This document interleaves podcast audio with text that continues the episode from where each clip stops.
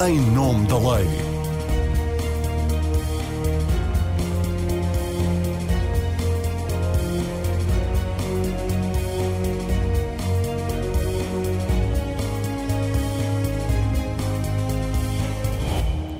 Olá, o governo alargou desde o início da semana a mais 14 municípios o BUPI, o Balcão Único de Prédios, nos quais é possível fazer o registro gratuito e simplificado de prédios rústicos. O projeto piloto do Sistema Cadastral Simplificado arrancou na sequência dos incêndios de novembro de 2017 em 10 municípios do Norte e Centro. Até agosto deverão integrar a plataforma 141 dos 308 municípios municípios portugueses.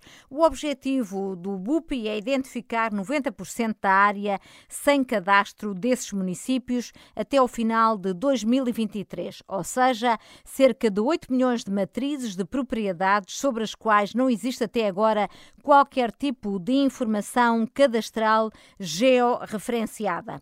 Vale a pena sublinhar que até 1984 o registro de propriedade não era obrigatório. O país tem, por isso, ainda cerca de 3 milhões de matrizes localizadas em municípios com cadastro que carecem de registro predial.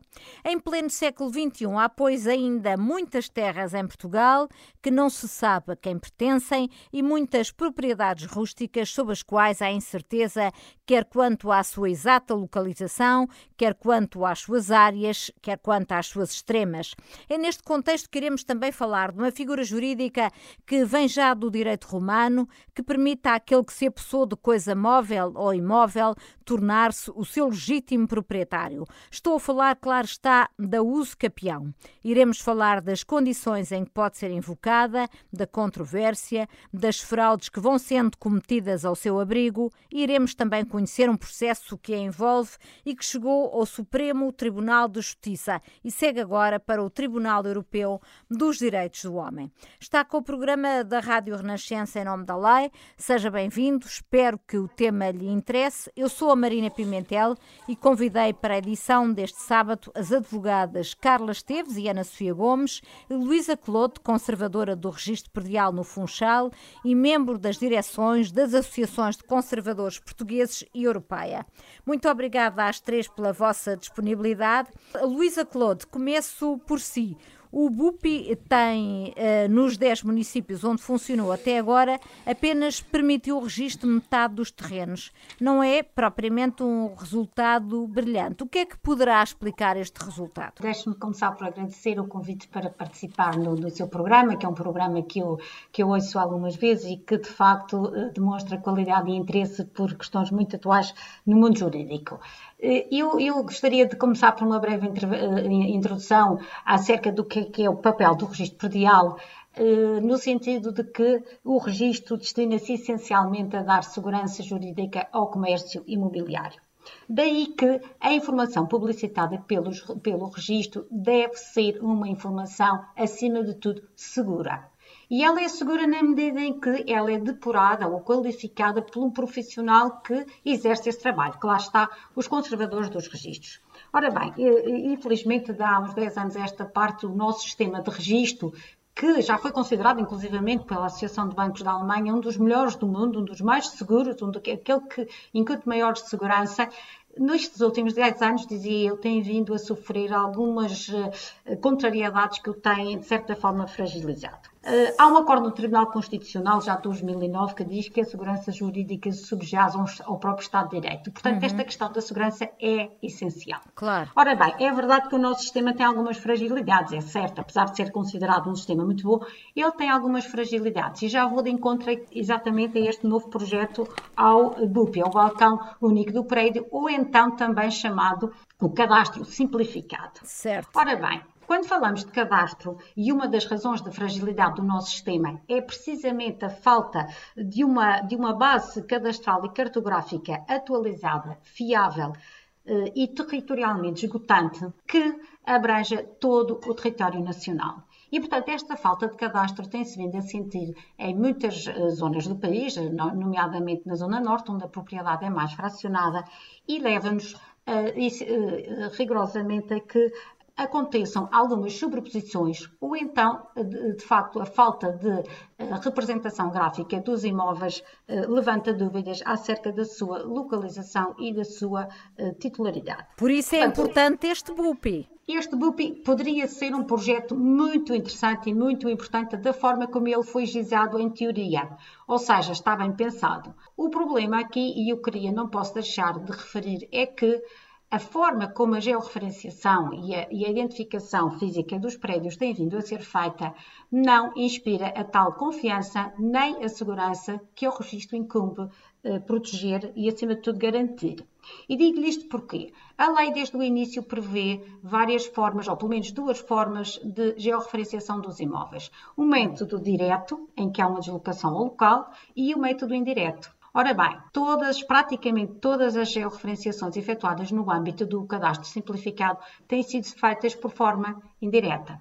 Ou seja, certo. há um mapa uh, que não é cadastrado, portanto, é um mapa que uh, foi introduzido no, no, sistema, não na plataforma do balcão único do prédio, e o interessado, sobre esse mapa, pura e simplesmente desenha o polígono da sua propriedade. Este polígono há de ser validado ou não por um técnico habilitado, portanto, ele tem que ser efetuado pelo técnico habilitado, tem que ter esta intervenção, embora em algumas circunstâncias até essa intervenção possa ser dispensada, e depois, independentemente dela estar validada ou não, uhum. ela vai ser, esta georreferenciação vai ser mencionada no registro predial. Certo. Ora bem, esta menção no registro predial ela rigorosamente não tem efeitos jurídicos, mas de certa forma pode induzir em erro, em vez de, de, de, contribuir para esta segurança, vai induzir em erro acerca da efetiva área e localização do prédio. Porque a georreferenciação é feita quando o técnico faz uma georreferenciação, faz individualmente e com base na declaração do proprietário. Ou seja, não há aqui uma, uma, uma organização sistemática ou delimitada a uma determinada área territorial, por exemplo, a freguesia,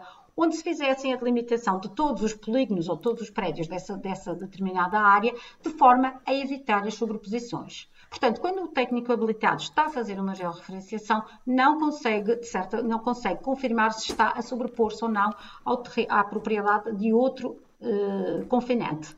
Certo. certo. Portanto, esta é logo uma das fragilidades do sistema. Hum. Como é que é possível? E, e, mais grave é que a lei depois vem-nos dizer que, em caso de a georreferenciação ser validada com reservas, que é precisamente nos casos ou o proprietário não, não tem conhecimento das, das, das, limitações todas do seu imóvel, ou então nos casos em que poderá haver uma sobreposição, ela mesmo não sendo validada, ela é introduzida ao registro. Pois. Ela vai, passa a ser mencionada no registro. Ora bem, uhum. eu posso ter um prédio no registro que eu efetivamente comprei, uh, e portanto comprei, vamos imaginar, mil metros quadrados, faço uma georreferenciação com 5 mil e a georreferenciação é mencionada no, no, no próprio registro. E, portanto, então é isso significa sentido... que posteriormente eu posso registar essa propriedade em, em, meu nome com essa área dos 5 mil em vez dos mil? De que... Uh, efetivamente podemos lá chegar. Isto porque numa fase inicial, de facto, a georreferenciação não terá efeitos jurídicos, é isso que nos diz a lei, mas depois o artigo 16 da, da lei que criou o, o cadastro simplificado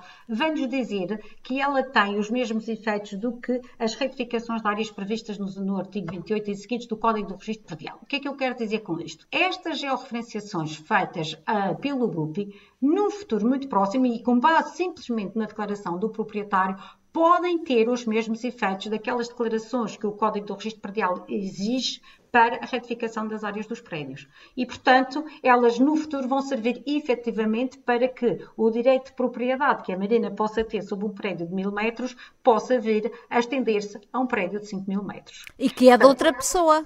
Pode ser ou pode não ser. Pois. Pode ser ou pode não ser. Mas deixe-me que lhe diga que há um relatório publicado, e ele está publicado, no, se não falha a memória, no, no próprio, na página internet da Assembleia da República, ele, pelo menos estava em 2019, que foi o relatório do cadastro simplificado nos 10 primeiros municípios onde ele foi aplicado, e em que se detectaram, se não me falha a memória, 45 mil sobreposições. Sobreposições muito... quer dizer que áreas que estão a, a, em, do, em mais do que um proprietário, não é? Estão sobrepostas. Pois. Elas estão sobrepostas em mais do que o proprietário. Pois. E, portanto, uh, são de, é de facto um número assustador. Eu, eu não sei Isso 45, pode dar origem a muitos mil. conflitos jurídicos, evidentemente. Precisamente. Precisamente estes conflitos, estes conflitos que às vezes até poderiam estar latentes, mas que as pessoas não são chamadas à atenção ou não, nem sequer se recordam deles porque ninguém os foi fazer, ninguém os chamou à atenção, mas agora de um momento para o outro vão ao registro e aparece-lhes uma, eh, uma, a informação de que, afinal, o vizinho do lado fez uma georreferenciação e sobrepôs o seu prédio àquele que me pertence. Oh, oh Luísa portanto... Clote, para arrumarmos ideias, portanto, o sistema de georreferenciação que está neste momento a ser utilizado e que é utilizado neste sistema simplificado não é fiável na minha opinião, não é um sistema suficientemente fiável. E repare, os próprios técnicos habilitados podem ser um jurista como nós. Uhum certo? Este, esta georreferenciação, há, há, uma listagem das pessoas que podem ser os técnicos habilitados e pode ser inclusivamente um jurista. A, a ideia inicial seriam os municípios, eh, e essas seriam gratuitas, essas georreferenciações, fazerem a georreferenciação e com alguma disciplina. Mas não é isso que tem acontecido. Uh, os municípios, mesmo os que aderiram, e agora na próxima segunda-feira são mais uh, 14 ou 15 municípios que vão, que vão aderir ao, ao, ao, ao, cadastro simplificado, e portanto, como não têm técnicos em número suficiente para, para prestar o serviço ao cidadão, o cidadão vai recorrer a outros técnicos, solicitadores, arquitetos, engenheiros, topógrafos, enfim, aqueles que entenderem, e com base nesse desenho é pura e simplesmente feita essa, essa georreferenciação. Mas o ponto aqui vai um bocadinho mais, mais longe e daí que eu gostaria de dar o passo efetivamente para o escapião, porque este sistema do cadastro simplificado vai criar também um procedimento especial de justificação de direitos que, uh, quanto a mim, é ainda mais gravoso do que aqueles que já existem. Nós, e com certeza penso que os colegas de painel falarão das escrituras de justificação notarial, mas aqui o, o, a legislação do BUPI veio criar um processo de justificação que chama mesmo de simplificado, hum. onde um, a simples declaração do interessado, desde que acompanhado da georreferenciação, uh, apresenta uma declaração efetuada por três testemunhas, testemunhas estas que nem são ouvidas pelo conservador, é uma declaração escrita com simples reconhecimento da assinatura. Portanto, Já pode ser é facilmente para... falsificável, tudo isso, não é? Eu acho que contém algum risco. Deixe-me só fazer-lhe uma resenha histórica das, das, justificações. As justificações eram processos que ocorriam só nos tribunais. A primeira vez que se falou em justificação notarial em Portugal foi na década de 50, portanto, mais precisamente em 1956. E nessa altura criaram-se gratuitidades para, os, para estas escrituras de justificação entrarem no registro. Ora, já lá vão mais de 50 anos, claramente, e nós continuamos ainda a invocar a justificação e a posse. Nós vivemos no, no século XXI, onde as tecnologias são imensas, onde nós já não conhecemos o vizinho do nosso apartamento do lado continuamos a falar do escapião, não é? E, portanto, isto é um bocadinho assustador, como é que ainda temos que ir buscar estes instrumentos que desde a década de 50 que já vimos que têm, não têm resultado e que têm sido uh, fonte de, de, de conflitos e de, e de situações menos claras.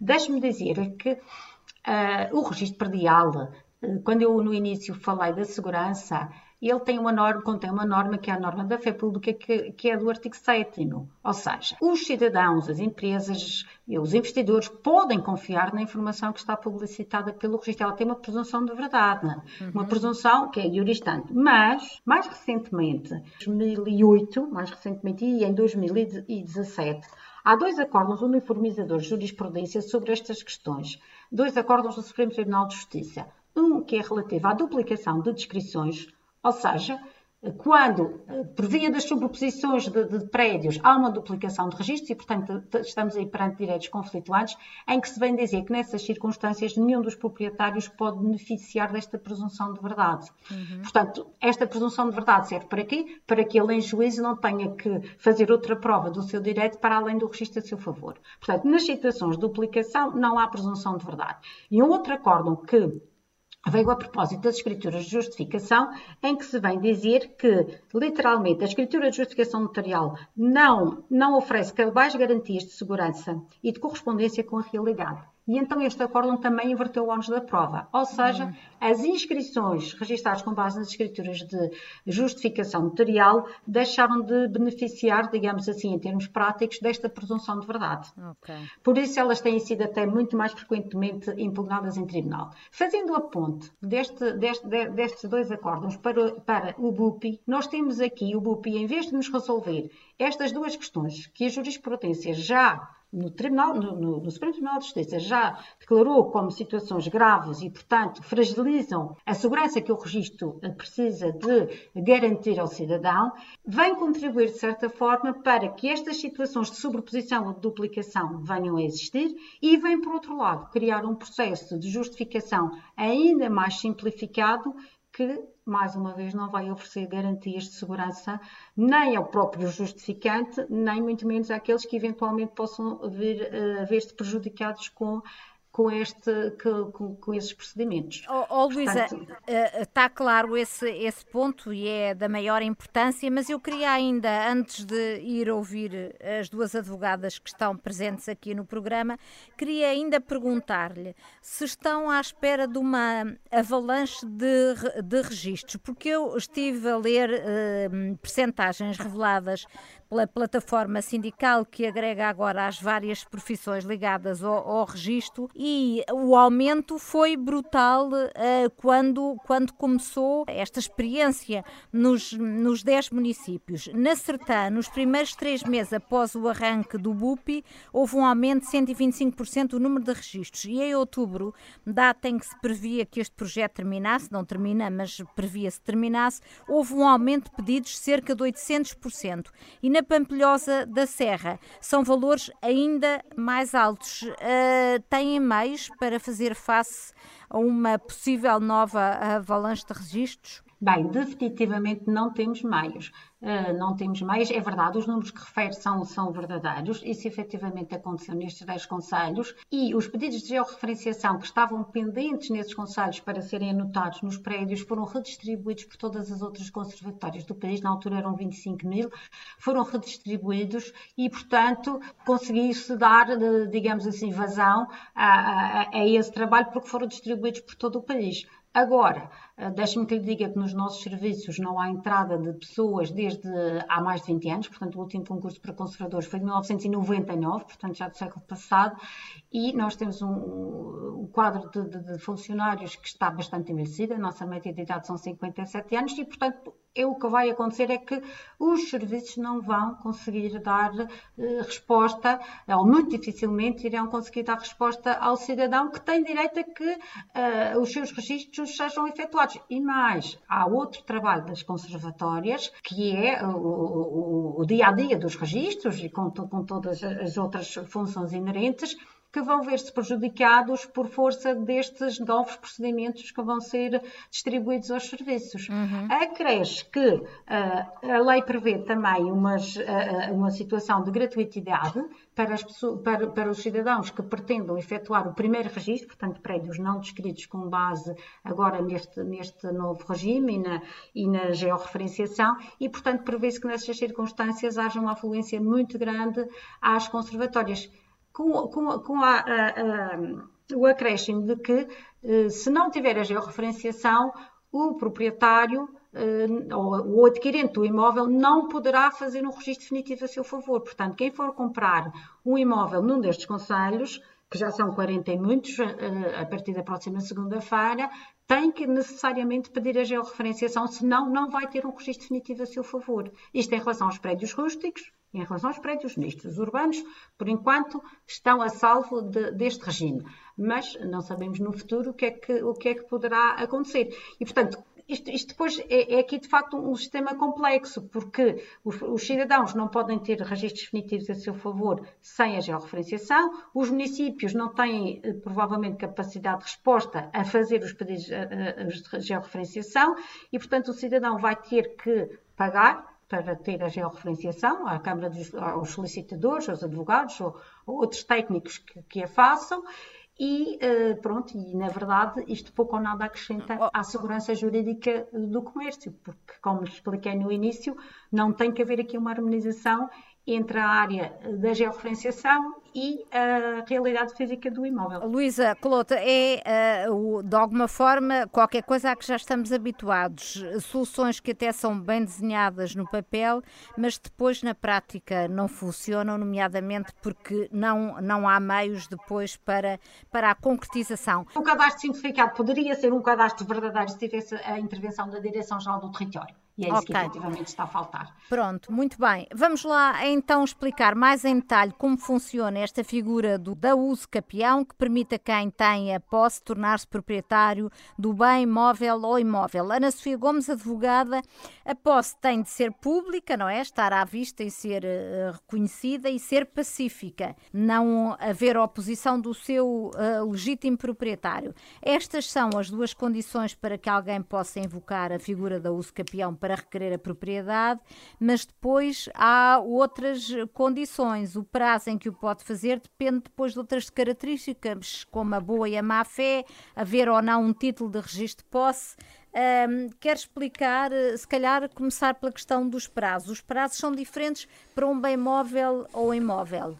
E se houver título ou não, e se houver boa ou, ou, ou má fé. Uh, bom, começo por cumprimentar uh, não só a Marina Pimentel, como as demais colegas de painel e agradecer naturalmente a oportunidade para estar hoje aqui convosco, para debater um tema realmente que, do ponto de vista social, é também uh, muito importante. eu gostaria, antes de avançarmos já para a análise da questão dos, do, dos prazos, dizer que realmente a uso capião consiste numa forma de aquisição do direito direito de propriedade de um bem, quer ele seja móvel ou imóvel, uh, com base na posse. Não é? Uh, e, e, enfim, esta posse, por sua vez, uh, adquire-se não só pelo facto, bem como pela intenção. O que é que se quer dizer? Quer dizer que esta posse se define por dois elementos essenciais, que nós costumamos designar como ânimos e corpos, sendo que o ânimos corresponde a uma atuação do possuidor com a convicção uh, de que está a exercer um direito próprio, e, e o corpus, por outro lado, corresponde uh, precisamente à, à, à, prática de atos materiais correspondentes ao exercício desse mesmo direito. Por Ou exemplo, seja, num terreno, cultivar o terreno, tratar do terreno. Sim, regar, morar, uhum. uh, fazer obras, obras, de manutenção, claro. portanto, comportar-se como se fosse efetivamente o proprietário, certo. independentemente de não o ser, porque se fosse efetivamente não estávamos aqui claro. a considerar a possibilidade de claro. a situação subsumir de alguma forma a figura da uso capião. Depois, efetivamente, o legislador legislador português consagrou alguns caracteres da posse, era disso que estava, estávamos inicialmente a falar, eh, e, portanto, identificou esses caracteres como, eh, respectivamente, o facto da posse poder ser titulada ou não, haver um título que legitime que aquela pessoa tenha entrado na posse do bem, uhum. ou não haver qualquer título. Posso dar um exemplo: eh, uma pessoa pode ter sido beneficiada com um determinado bem imóvel ou móvel num testamento, uhum. registou em, em sede de procedimentos posteriores ao óbito o bem uh, na sua titularidade em matéria de, de registro perdial e, posteriormente, uh, ao fim de alguns anos, pode vir a ser anulado o testamento. Uhum. E, portanto, nesse caso, a pessoa entrou efetivamente na posse do bem por via do testamento, não é? Uh, e, uh, posteriormente, se se vier a concluir que o testamento uh, não é válido, obviamente a pessoa deixaria de poder invocar esse direito. Mas e deixa. Pode, e deixa, mas e pode, deixa. pode uh, invocar o, o, título que tem e encurtar o prazo para vir a adquirir a propriedade. Isso mesmo, ou seja, pode entretanto ter decorrido o prazo que a lei prevê e a pessoa dizer, muito bem, eu não sou proprietário, porque o título no qual eu fundei esse meu direito de propriedade e, e aqui até me permitiu uh, registar o, o, imóvel em meu nome não é válido, afinal uhum. foi concluído pelo tribunal que, que não era um título válido, uh, mas entretanto eu estou na posse do bem há X anos anos. E, portanto, tenho uma posse titulada e de boa fé, registrei o bem em meu nome, decorreu o prazo que a lei prevê e eu posso invocar legitimamente a propriedade sobre o imóvel. Pronto. Uh, por outro lado, uh, a questão da boa-fé, não é? A questão da boa-fé, que é também uh, um dos Se caracteres... Se calhar vale a pena explicar que mesmo quem está de má-fé pode vir a, a, a, ver reconhecido o direito, o direito claro, de ser proprietário. Claro. E, Demora aliás, mais tempo. Exatamente. Eu estava uh, também a acompanhar, naturalmente, com muita atenção, a intervenção uh, da doutora Luísa Claude e, uh, enfim, quando se fala em uso capião, parece que temos todos sempre a percepção de que é uma figura que se aplica a uma posse ilegítima uhum. ou de má fé e que se aplica apenas a ocupações. Essa é a vertente que ressalta mais. mas Uh, nós estamos aqui a pensar, no, do ponto de vista do ordenamento jurídico português, em aplicação da figura do Instituto da Uso Capião exclusivamente a ocupações. Isso é uma perspectiva muito redutora e que efetivamente me leva também a, a fazer aqui só uma, uma breve nota.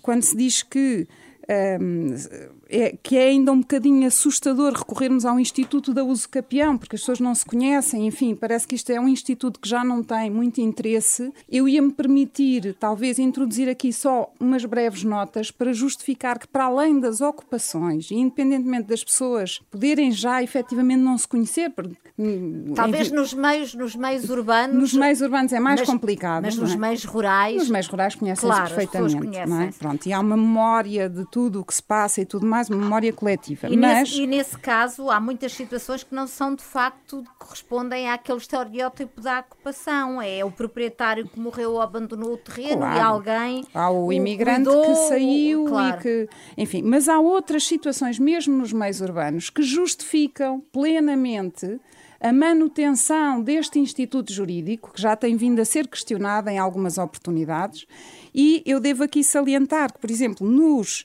uh, meios urbanos, nós temos problemas jurídicos de toda a espécie e toda a ordem e com todo o enquadramento que só podem ser resolvidos com o Instituto da Uso Capião e que não se tratam de ocupações. Vou só referir, por exemplo, problemas relativos a registros em que não se consegue uh, demonstrar o chamado trato sucessivo. Vou dar um exemplo concreto de, de uma situação que eu tenho em resolução já há algum tempo, alguns anos, devido à complexidade que estas matérias eh, revestem claro. efetivamente, mas estamos agora já quase a chegar ao final. Por exemplo, uh, no passado, isto talvez na década, sim, na década de 40, um, ehm, foi adquirido um um quinhão, uh, uma, uma, fração de uma herança.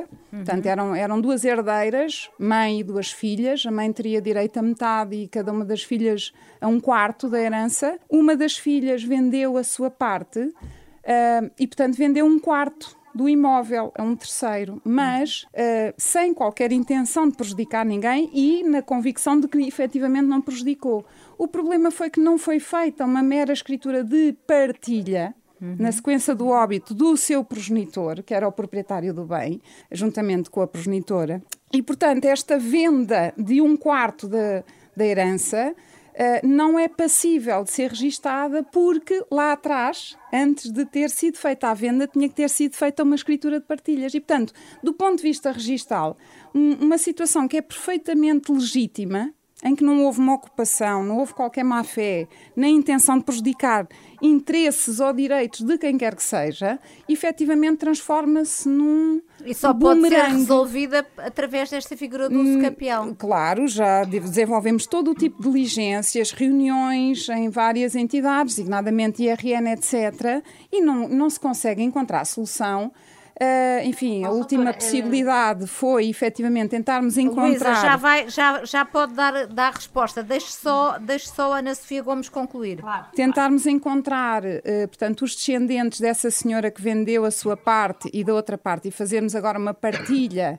atualmente para uh, compormos a situação, mas eh, enfim, a dispersão dos descendentes é tanta que não consigo efetivamente contactá-los todos. E, portanto, neste caso, efetivamente verifica-se que há os descendentes dos legítimos adquirentes que pretendem invocar, do ponto de vista legal, o seu direito de propriedade e não têm como resolver a situação, claro. porque já corremos todas as uh, possibilidades só através da uso capião. Outro caso Claro que, que é. Peço, Deixa... Sim, Luísa, muito rápido, Luísa, diga. Muito rápido. A situação que coloca, de facto, é uma situação recorrente e de reatamento de trato sucessivo. Portanto, não é assim tão complexa que é precisamente para suprir a falta de um título. Mas quando nós temos toda a outra cadeia de transmissões e falta-nos só um dos títulos nessa cadeia. Isto é um ponto. Eu queria só deixar aqui claro que eu não tenho uh, uh, o preconceito que o escapião é sempre uma fraude, nem que é sempre utilizada por, em má fé. Antes, pelo contrário. O que eu critico é a forma, de, de alguma maneira simplista, como se tem vindo a, celebrar as escrituras de justificação e agora este processo ainda mais simplificado de justificação. Não é o escapião em si, é só isto que eu queria deixar claro. Está tá claro, é Luísa. jurídico e que efetivamente tem que ser utilizado. Está tá claro. Oh, oh, Ana Sofia, eu só, só, queria, porque eu perguntei a questão só... dos prazos. Sim, sim, mas já é lá vamos. importante as pessoas saberem. Claro, e depois claro. quero ir ouvir a Carla.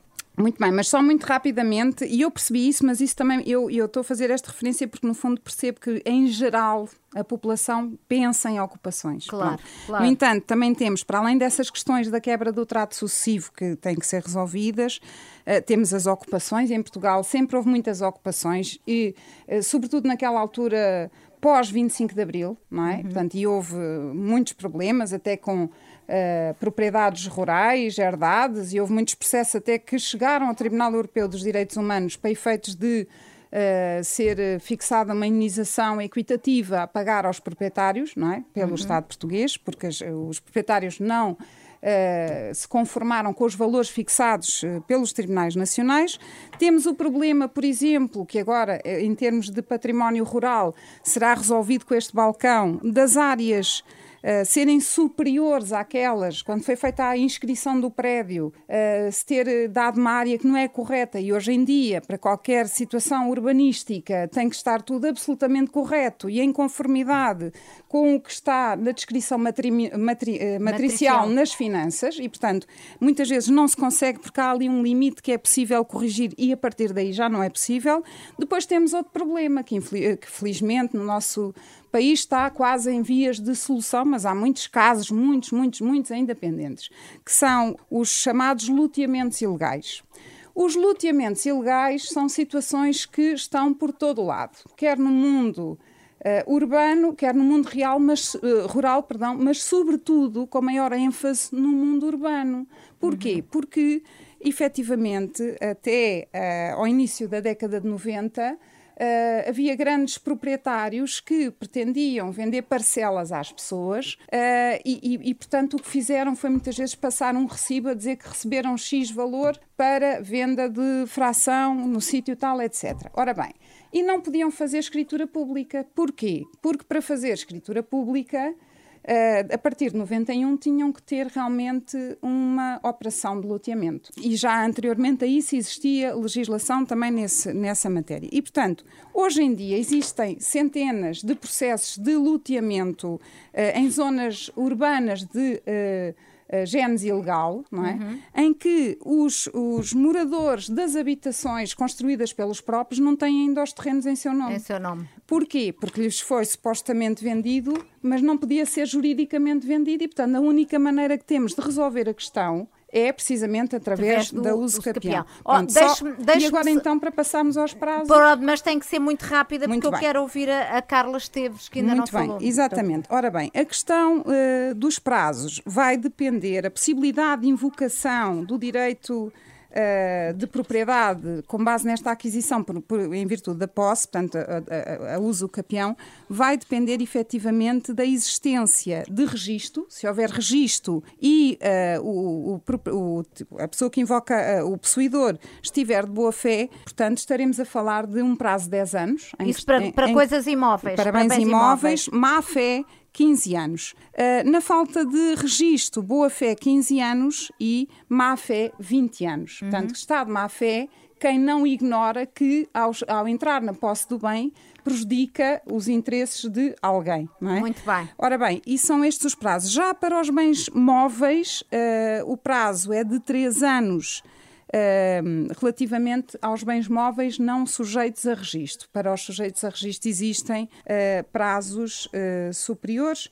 Aliás, também caso de haver eh, título de aquisição e registro, quando a posse tiver durado mais de dois anos, estando o possuidor de boa fé, ou então quatro anos se o possuidor estiver de má fé. Ana, Ana Sofia Gomes, muito obrigada por esses esclarecimentos que nos, que nos trouxe. Carla Esteves, advogada também, ela tem um processo que subiu até ao Supremo e agora vai ser colocado no Tribunal Europeu dos Direitos do Homem, não para reverter a decisão judicial, obviamente tomada pelos tribunais portugueses, porque essa instância não tem essa competência, já estão esgotados os, as possibilidades de recurso interno, mas sim para obter a condenação do, do Estado português. O que é que está aqui em causa, Carla?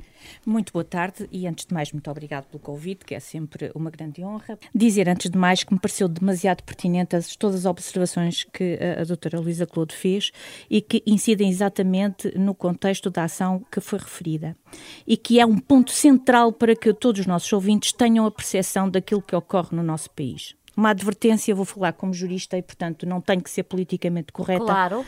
E, nesse sentido, dizer que, ainda este ano e muito recentemente, em instâncias do Supremo Tribunal de Justiça, é dito isto em acórdãos. A aquisição, estou a ler, a aquisição da propriedade, designadamente por uso capião, precede a aplicação das normas de direito de urbanismo que é que isto quer dizer? Quer dizer que o, as regras do uso capião podem ser violadoras de todas as normas do direito do urbanismo. De entre elas, uma fundamental que de facto a doutora, inclusive a Luísa Clodo, pôs um pouco o dedo na ferida, que é a questão, a questão, peço desculpa, da, da georreferenciação. Uhum. Isto é, nós já estamos pelo menos desde 2007, obrigados a cumprir uma uniformização de legislação europeia que nos obriga a ter o mesmo sistema de georreferenciação. E é um sistema que, valha-me Deus, não é de facto o GPS, as coordenadas X e Y. Mas, como é feito cá neste momento, não é? Não, pior. Porque se qualquer de nós, qualquer dos nossos ouvintes, for às finanças ou tiver uma caderneta perdial de um qualquer bem imóvel seu, vai verificar que na primeira capa, na primeira folha da sua caderneta perdial, que é o documento legal para identificar fiscalmente um prédio imóvel, vai ter a sua localização em coordenadas X e Y. Isto não pode acontecer. Uhum. Ponto número um. Na minha opinião, redondamente, eu digo que este novo regime do cadastro simplificado, designado por o BUPI, é uma forma que o governo vai ter, a custo dos contribuintes, atualizar o seu cadastro nacional. Uhum. Que é uma questão que se arrasta há anos, não é? Anos. E em vez de haver uma planificação estruturada, coordenada, uh, isenta e devidamente estudada, que não são meras avionetas a fazerem fotografias aéreas, e vocês sabem do que é que nós estamos a falar, dos anos 90, e o que aconteceu no reconhecimento cadastral disto, não é? Uhum. Por acaso até eram espanholas, mas enfim, vou passar com essa questão à frente. E a realidade é esta: é que nós vamos ter agora um novo sistema de introdução de possibilidade de registro simplificado, em que, pelo menos, graças a Deus, isto na Rádio Renascença posso dizer isto. Esteja à vontade. E, e, portanto, dizer que, pelo menos, há aqui a garantia de que se cumpre um requisito essencial, que é nós sabermos exatamente onde é que está aquele prédio. Quando eu uhum. digo prédio, pode ser ou um terreno rústico, que é aquilo que a lei diz, é um terreno terreno, mas a curiosidade e é o caso da colega que ainda agora falou, nós temos lotes de terreno para construção que deixam de ser rústicos, deixam de ser terrenos, terrenos e passam a ser urbanos. Ou seja, tem uma qualificação jurídica completamente diferente daqueles terrenos que nós estamos habituados a ver problemas só na província, uhum. que não é o caso. Mas adiante, porque aqui na área de Lisboa há poucos. Mas na área muito limítrofe de Lisboa, e não estamos a falar da metropolitana das contingências pandémicas, mas é exatamente aqui, às portas da nossa cidade de Lisboa, ainda existem terrenos rústicos. Uhum. Pronto. Isto para dizer, os terrenos rústicos não nos dão tantos problemas de de, de, de, de, localização, de sabermos discernir e de sabermos até em tribunal que seja, ou em registro que seja, de sabermos onde é que eles se localizam. Porquê? Porque nós temos, de facto, ainda uma garantia de que a atual Direção-Geral de Território, anterior Instituto Cadastral, que é mais fácil dizer, temos plantas cadastrais feitas num único levantamento topográfico deste país, condignamente feito, no tempo da ditadura. Uhum. Pronto. E que é o único que ainda nos serve. E que ainda é utilizado? Ai, sim. Ai, sim, é o único. É o único. E antes dessas cartas militares, que aliás foi com base nas cartas militares mais antigas, do levantamento topográfico deste país, feito pelos militares, que o anterior Instituto Cadastral faz este levantamento. Uhum. E são estas as cartas que existem para os terrenos, para as pessoas entenderem. Para os terrenos a coisa não é muito grave. Agora, para os urbanos, e os urbanos incluem-se os lotes de terreno para construção, e já nem vou falar nas auges, as áreas urbanas de géneros ilegal, que a colega meteu aqui só um bocadinho o dedo à ferida, porque assim então é, é um cancro. Isso, isso, é um cancro. Isso tem que fazer é um, um programa só é um programa sobre, só sobre isto, é um caos. É um caos. E, mas a realidade é esta. Quando nós temos lotes de terreno para construção, eles já não são rústicos, são urbanos. E sendo urbanos, nós só temos uma possibilidade de tentarmos perceber onde é que ele se localiza, que é as confrontações. E aqui, eh, quem de direito pode falar melhor do que eu. Mas a realidade é esta. Nós sabemos que a norte confronta com alguém, a sul com outrem, a nascente e a poente. Quatro pontos cardeais que a ciência ainda não denegou. E reparem, caso em concreto que refere é crasso, porque se trata de um lote de terreno para construção, aqui às Está a falar do seu processo. Do meu processo, processo. meu, salvo seja, salvo do que é o que é o patrocínio, mas que na realidade tem intrínseco aqui a localização que confronta com dois pontos imutáveis, ou pelo menos um deles. A nascente, a servidão do talude militar, para quem não sabe, isto é uma servidão de passagem que esteve ao serviço das nossas Forças Armadas e que é delineado exatamente nos mapas, nos mapas militares, mas que depois foi levado ao cadastro do, uh, do país, e designadamente estamos a falar, vou passar a concretizar a Amadora, estamos Sim. a falar uh, do, do talude militar da Amadora, que atravessa o município quase de les a les, uhum. mais ou menos em termos estratégicos de norte a sul, uh, com algumas desviantes. Talude militar esse que serve de um ponto, com ponto de referência imutável, porque um talude não muda. Quando, quando, quando há uma servidão de passagem uh, de décadas, não muda a sua localização. Certo. E, portanto, um terreno, quando encosta a nascente com o talude militar, aliás, ele já nem é existente na prática, uhum. porque só pessoas muito antigas que viveram aqui nas imediações de Benfica se lembram da existência do muro alto, que era o talude militar, não é? Mas nas cartas, todas as cartas topográficas... O identificam. O identificam plenamente. Uhum. Pronto. Isto para dizer, para além disso, havia, uh, havia digo havia, porque o terreno supostamente deixou de existir. E agora uma questão da duplicação dos registros, que é o caso. Tem-se uma sentença dada por um tribunal que uh, uh, dá razão a quem reclama o direito a esse terreno, localizado com as coordenadas X e Y. Uhum. A sentença do tribunal, neste caso de Sintra, Central Cível de Sintra, sai com a localização deste lote de terreno com coordenadas X e Y. Isto é levado às instâncias superiores e o que é sempre dito é que as regras do uso capião, porque se discutiu aí o uso capião e provou-se o uso capião, mas o que estava em causa é que havia de facto duplicidade de, de inscrições e, e, e, e, inscrições matriciais.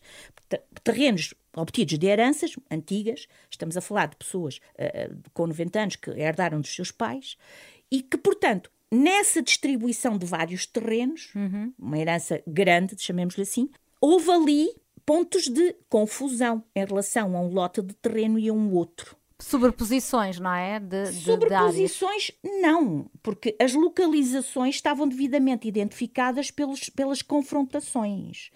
Aqui, inclusive as áreas, apesar de aproximadas, eram relativamente divergentes.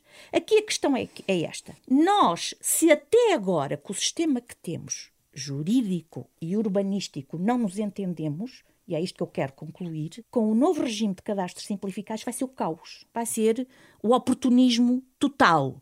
Total. Uhum. Pior é que temos sentenças que desrespeitam o sistema de georreferência, temos que, porque mandam localizar prédios em, em, coordenadas X e Y, GPS. Temos instâncias superiores a dizerem que relegam o assunto e dizem que não se discute isso porque o, o, o uso capião precede ao urbanismo e, portanto, as regras do urbanismo aqui não funcionam. Ou seja, um município, um município e falava uh, aqui há Mas bocado... qual é que é a justificação? É por ser o uso capião, ser é um, instituto, é um instituto, instituto que é, é, que é, que é o mais digamos, fiável, fiável, É o mais fiável. E, portanto, quando a prova é feita por testemunhas, e nós sabemos que a fiabilidade das testemunhas garantem a, a mera convicção e a plena, a mera e plena convicção do tribunal, mas que quando todo o resto de documentação, porque também a perícia foi feita ao local e não foi concludente. Porquê? Porque não há nenhum perito neste país que se arrisca a dar com exatidão a localização de um prédio urbano, mesmo que se trate de um lote de terreno para construção. Porque não há cadastro.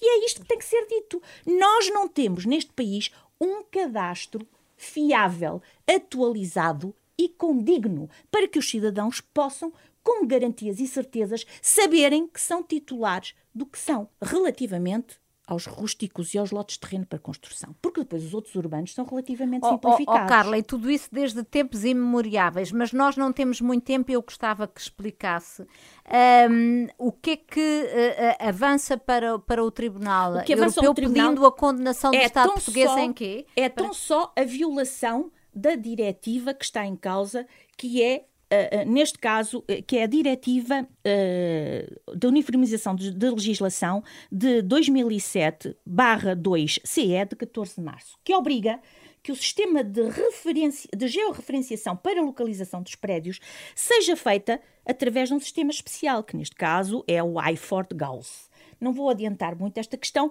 mas para vos dar ideia, hoje o GPS serve-nos para tudo. Nós uhum. temos o GPS no telemóvel, temos o GPS na internet, temos o GPS em lado nenhum. Mas há coisas em que uh, nós temos que ter uma garantia absoluta de que a localização de um ponto em qualquer sítio deste planeta tenha que ser estratégica e especificamente determinado. Uhum. Garanto-vos, por exemplo, que a Força Aérea não utiliza o GPS. Garanto-vos os pilotos, inclusive os próprios uh, uh, membros da Força Aérea que estão no terreno, eventualmente até mandar coordenadas de localização para um avião que esteja a sobrevoar, até em termos de, de garantia de planificação de território, para salvaguarda do território, não utiliza GPS, utiliza outro, outro sistema de georreferenciação. E para o cadastro territorial, não é as coordenadas X e Y.